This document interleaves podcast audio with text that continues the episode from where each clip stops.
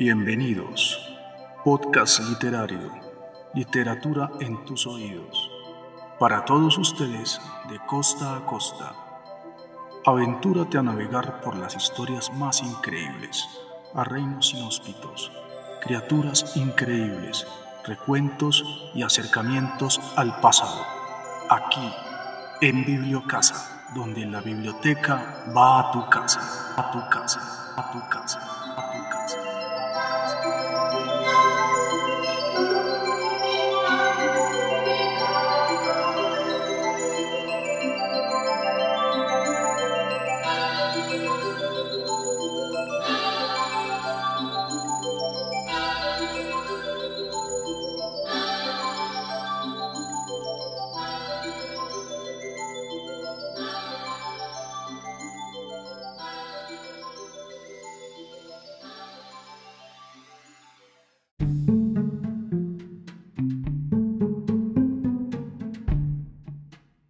El mensajero de Agartha Capítulo 4 Hay otra realidad en esta realidad.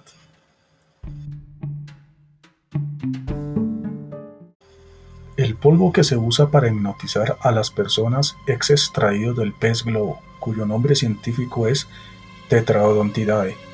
Se trata de una sustancia que está en las vísceras del animal, la tetradotoxina que afecta a todo el sistema nervioso central y paraliza la voluntad.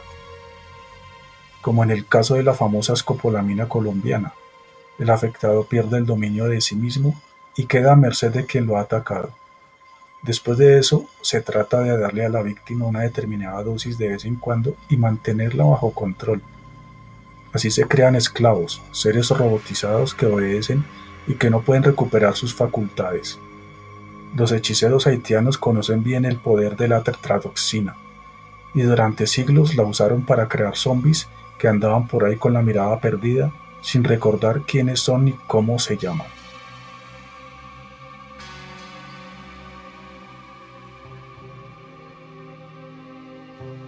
Una noche estaba estudiando al respecto, cuando el tío me puso un mensaje en el chat. ¿Andas por ahí, Pipe? Sí, tío, aquí estoy, ¿cómo va todo? No te imaginas la pobreza de esta isla, el abandono, las secuelas que dejó el terremoto. Tenaz. Qué horror, tío. Miré por internet que hay más de un millón de niños desamparados vagando por las calles. Están por todas partes. Menos mal que no me vine contigo. Sí, yo sé. Qué pena la pataleta, tío. Tranquilo. Ya me vi con Duval.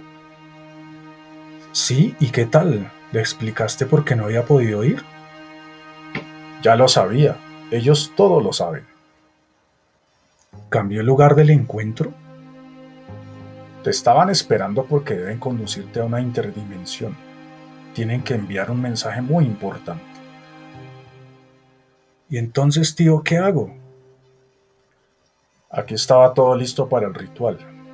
Duval es un brujo especial, no es como los otros conoce secretos ancestrales africanos. Tío, pero si yo no puedo ir hasta allá, ¿cómo hago para encontrarme con él? Él dice que necesita un lugar con poder especial, un portal, un umbral desde el cual pueda lanzarte al otro lado. Y entonces, tío, ¿qué hago? Tenemos que ir a México, a San Luis Potosí. Nos veremos con él allá en un pequeño pueblito que se llama Sistitla. Ah, sí, tío, ¿y cuándo será eso? En diez días tenemos que aprovechar la luna llena. Yo me regreso por ti y salimos enseguida. ¿Y por qué en ese pueblo, tío? Porque hay un portal de gran poder, una construcción increíble, sobrenatural. Son una serie de esculturas en medio de la selva hechas por un inglés Edward James, otro contactado por la gente de Agartha, otro mensajero. ¡Qué buenas noticias, tío! Estoy tan feliz. Ya mismo empiezo a empacar. Sí, pero espera que yo llegue. Pasado mañana estoy allá. Voy a ir comprando los tiquetes. Dile a tu mamá que luego le explico todo. Listo, tío, apúrate. Te quiero mucho. Y yo a ti, enano. Ya no soy tan enano, tío. Lo sé. Revisa los papeles para no llevarnos sorpresas en el aeropuerto.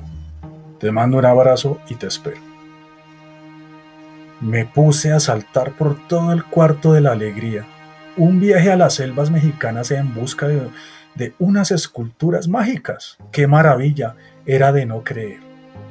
Pero, ¿quién era ese tipo, el tal Edward James?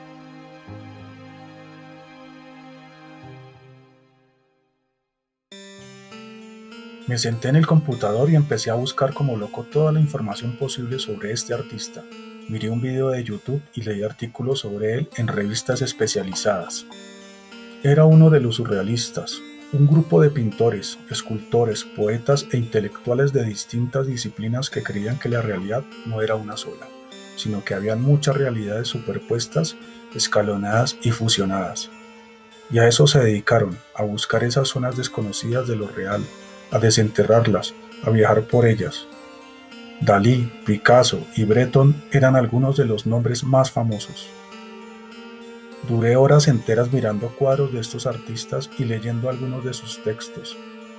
Algo me sorprendía sobremanera, que en medio de la ciencia y el progreso, en medio de una apología a la tecnología y al surgimiento de las máquinas del siglo XX, ellos parecían regresarse a la magia, al pensamiento mítico a la intuición y a la búsqueda del misterio. Fascinante. Parecían sospechar que la razón no nos conduciría necesariamente por buen camino. Y la historia parecía darle la razón. La Segunda Guerra Mundial, los campos de concentración nazis y el lanzamiento de las bombas atómicas en Hiroshima y Nagasaki eran un argumento más que suficiente para darse uno cuenta de que ellos estaban apuntando en una dirección distinta y quizás más audaz. Edward James era un noble inglés, un tipo muy adinerado que viajó a Estados Unidos y se instaló un tiempo en Los Ángeles. Pero de repente empezó a hablar del jardín del Edén, de un lugar especial en donde todos los seres humanos recuperaríamos la bondad inicial, la pureza, la ingenuidad perdida. Se trasladó entonces a México, se puso en contacto con un indio yaqui mexicano, Plutarco Gastelum, el cual le sirvió de guía y de cómplice, y compró un terreno en la selva de Xixtilá para empezar la construcción del jardín. Lo curioso es que era justamente el año 1945, es decir, en otro lugar del mundo, en Japón, se acababan de enviar las dos bombas atómicas y las atrocidades de los campos de exterminio alemanes estaban saliendo a la luz pública en Europa. Y en ese preciso momento, un surrealista inglés decide regresarle a la humanidad lo mejor de sí mismo, su amor, su generosidad, su capacidad para soñar, no armas ni bombas, sino ideales sublimes. Primero se dedica a sembrar orquídeas y luego, poco a poco, empieza a armar sus esculturas, esas extrañas construcciones que parecen salir de la nada y conducirnos a un mundo mágico y enigmático. Uno de esos armazones me llamó la atención. Se llamaba una escalera al cielo, y eran varios escalones que parecían girar y torcerse en el aire en una danza inexplicable. Y no sé por qué tuve la certeza de que era justo ahí en donde se realizaría el ritual con Dual. Yo subiría por esa escalera hasta la dimensión donde me estaban esperando para transmitirle un nuevo mensaje a la humanidad. Me pareció curioso que James se pusiera en contacto con un indígena de la comunidad yaqui. ¿Quiénes eran los yaqui? Revisé datos sobre ellos y volví a sorprenderme. Asimismo se llamaban Yoreme, que significa gente, seres humanos en contraposición a Yori, los feroces, que son los otros, es decir, nosotros, los blancos, los occidentales. Ellos son personas y nosotros somos bestias. Después de los horrores de la Segunda Guerra Mundial, James busca un representante de un pueblo antiguo que no está de acuerdo con los actos cometidos por las bestias que somos nosotros. Pero la cosa no termina ahí. Los yaquis hablan de unos ancestros suyos que decidieron no quedarse arriba, en la superficie, sino dentro de la Tierra, allá abajo, en lo profundo del planeta. Increíble, ¿Significa eso que Plutarco Gastelum, el indio ya que amigo de James, que lo condujo hasta la profundidad de la selva mexicana, fue en realidad un guía para llegar hasta el país intraterreno? ¿Hay una entrada en Chixtilá para bajar el reino de Agartha? ¿Condujo Plutarco a James hasta los maestros antiguos que viven en el mundo subterráneo?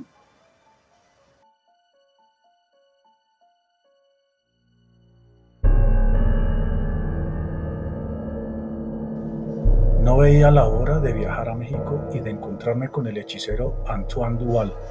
Quería irme ya. ¿Qué me dirían? ¿Cuál sería el mensaje? ¿Qué vería? ¿De qué sería testigo?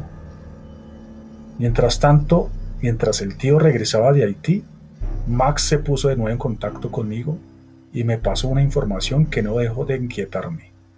Había una guerra secreta en el mundo y nadie parecía darse por enterado. Esta historia continuará.